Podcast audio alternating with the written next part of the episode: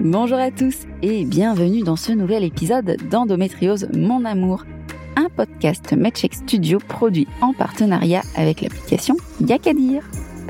Je suis Marie-Rose Gallès, patiente militante pour une meilleure prise en charge de l'endométriose et autrice de 5 livres sur ce sujet. J'utiliserai ici le féminin générique, même si je rappelle que l'endométriose peut toucher les hommes trans comme les hommes cis.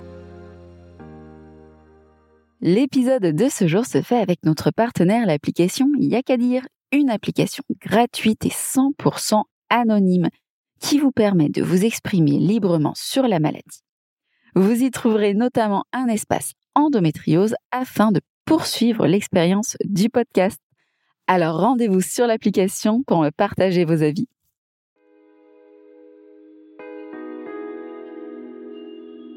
Ce 28e épisode portera sur le parcours face à l'endométriose quand on n'est pas hétérosexuel. Je ferai un épisode spécifique sur la transidentité prochainement. Rappelons que depuis un siècle en France plane sur l'endométriose le mythe d'une hystérie causée par un problème avec sa féminité, sa sexualité. Phénomène souligné par Mivelude dans son rapport 2021.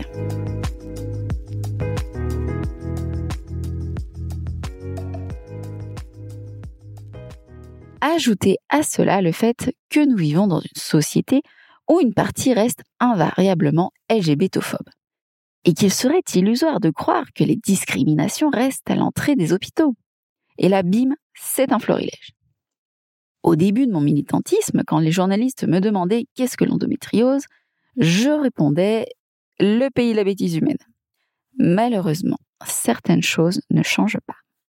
J'ai pris conscience des difficultés rencontrées lorsque l'on n'est pas hétéro, alors que je tenais un stand de sensibilisation. Cela devait être en 2017 ou 2018. Une endométriosique me racontait sa difficulté à se retrouver dans les campagnes de sensibilisation.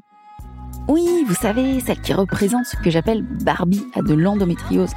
La femme hétéro, cisgenre, mariée, qui veut un enfant, est en parcours de PMA et fait du yoga en buvant des jus détox et en regardant par la fenêtre. La fameuse That Girl, qui n'existe tout bonnement pas. Cette endométriosique m'expliquait avoir contacté une puissante association pour lui faire part de son sentiment. Cette association lui avait répondu Ah ben nous on parle pas des lesbiennes parce que pour nous c'est comme les child Elle m'a regardé, je l'ai regardé, on s'est regardé. Et à l'heure actuelle, on cherche encore le lien avec la choucroute.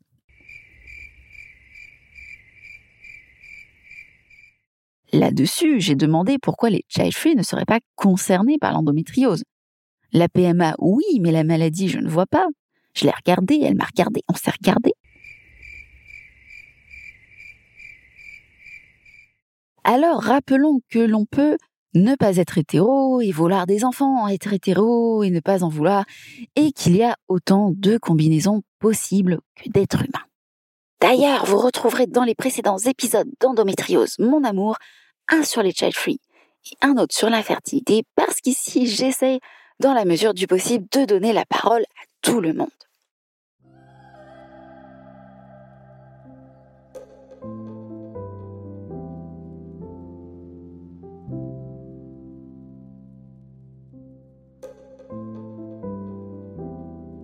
de manière générale selon une étude de 2018 menée par des sociologues pour l'association Lutte contre les discriminations sur la santé des lesbiennes, gays, bisexuelles, transgenres et intersexes. 40% des personnes LGBT+, évitent de parler de leur identité de genre ou de leur orientation sexuelle à leur médecin afin d'éviter les remarques déplacées. En effet, 72% des personnes trans 52% des personnes lesbiennes ou bisexuelles se sont déjà senties mal à l'aise pendant leur parcours de santé. C'est le cas d'Ophélie qui a déjà connu la psychanalysation pour d'autres problèmes de santé et préfère donc occulter le sujet dans son suivi pour l'endométriose. En effet, dans la première version française du livre Notre corps nous-mêmes en date de 1977, époque où la psychanalyse avait fait son nid dans les facultés de médecine, on pouvait lire. Les psychanalystes disent que l'homosexualité est une maladie. L'appeler maladie semble sans doute plus humain que de l'appeler crime. Mais les gens accusés de crime ont au moins droit à un procès. Une fois que l'on est convaincu de perversité, on est coupable sans procès. Notre problème, c'est que les docteurs et autres membres respectables de la société nous rendent la vie invivable. Si en près d'un demi-siècle les choses ont évolué, certains réflexes sont encore ancrés dans les pratiques médicales.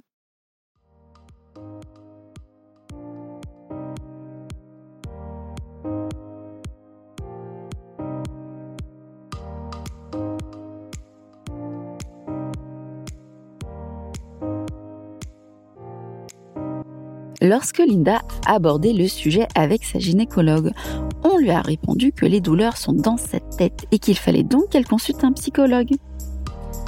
Ce qui bien évidemment a été dur à entendre. Dorénavant, elle a peur d'aller voir un gynécologue et que celui-ci ajoute qu'elle doit faire un enfant pour ne plus souffrir. Julie me confiait. On ne sait jamais à qui on va avoir affaire. Alors, on évite le sujet orientation sexuelle.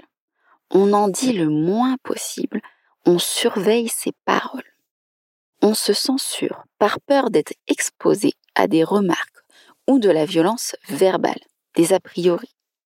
La peur d'être mal soigné, jugé pour qui on est, notre mode de vie, notre physique, passing homo, hétéro, look, cheveux courts, piercing, jusqu'à la profession demandée. Je suis en effet artiste plasticienne sans emploi à cause des douleurs. Marie-Anna Léo a aussi eu le droit à des remarques de haute volée. Après avoir annoncé sa bisexualité, on lui a dit Oui, mais avec les femmes, vous craignez rien, il n'y a pas de pénétration, alors en quoi ça poserait problème? Ou encore Vous n'avez pas à craindre d'être enceinte ou d'avoir des enfants alors? Si vous pensiez qu'on avait largement dépassé les bornes, attendez d'apprendre qu'on lui a ensuite dit d'aller consulter un psychologue. Et là, j'avoue que j'étais stupéfaite par une sorte de psychanalysation inversée, puisqu'on lui a dit que ces maladies gynécologiques allaient la rendre lesbienne. Hein? Oui, euh, moi non plus, j'ai pas compris. Désormais, elle ment, me confiant. Par défaut, on me perçoit comme hétéro c'est à double tranchant. Laura aussi a eu le droit au fameux Non, mais ce n'est pas possible d'avoir des douleurs pendant les rapports si vous ne couchez qu'avec des femmes. Alors, je vais tenter de garder mon calme parce que celles et ceux qui me suivent depuis longtemps savent que je me suis déjà énervée sur ce sujet dans mon premier livre, Endo et Sexo. Hum.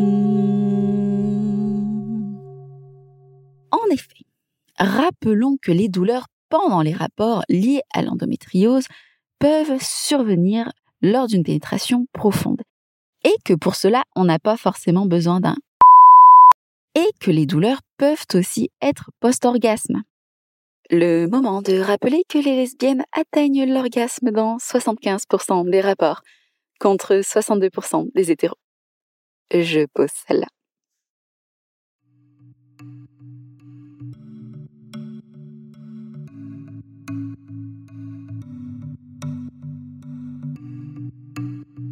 De manière générale, il y a un manque d'informations et de connaissances sur la sexualité lesbienne. Ainsi, Julie, consultant pour une mycose, a demandé s'il y avait des précautions à prendre. Le médecin lui a répondu que non, et elle a dû aller chercher les informations sur Internet. Si vous êtes dans la même situation, l'association Aide avait sorti un guide il y a quelques années sur le sujet. En 2019, c'était autour du planning familial qui avait lancé une campagne à destination des lesbiennes, partant du constat que la plupart des campagnes de sensibilisation sont gay-centrées. Si des professionnels de santé nous écoutent, le CRISP a sorti le guide pour une santé inclusive. De son côté, Sophie est perdue depuis que des médecins lui ont fait des remarques sur le fait qu'elle n'a jamais eu de rapport à 16 ans. Rappelons que ce ne sont pas les médecins qui décident de l'âge de votre première fois et que l'important est de répondre à ce genre de questions Est-ce que tout le monde est consentant? Est-ce que vous et votre partenaire êtes protégés? Là, on est sur des véritables questions. Voilà, c'est la fin de cet épisode. Merci au compte d'Elle Ancre à la mer pour sa participation. J'ai bien conscience que cet épisode n'est qu'une goutte d'eau dans l'océan, mais il est important de sortir de cette vision hétérocentrée de l'endométriose.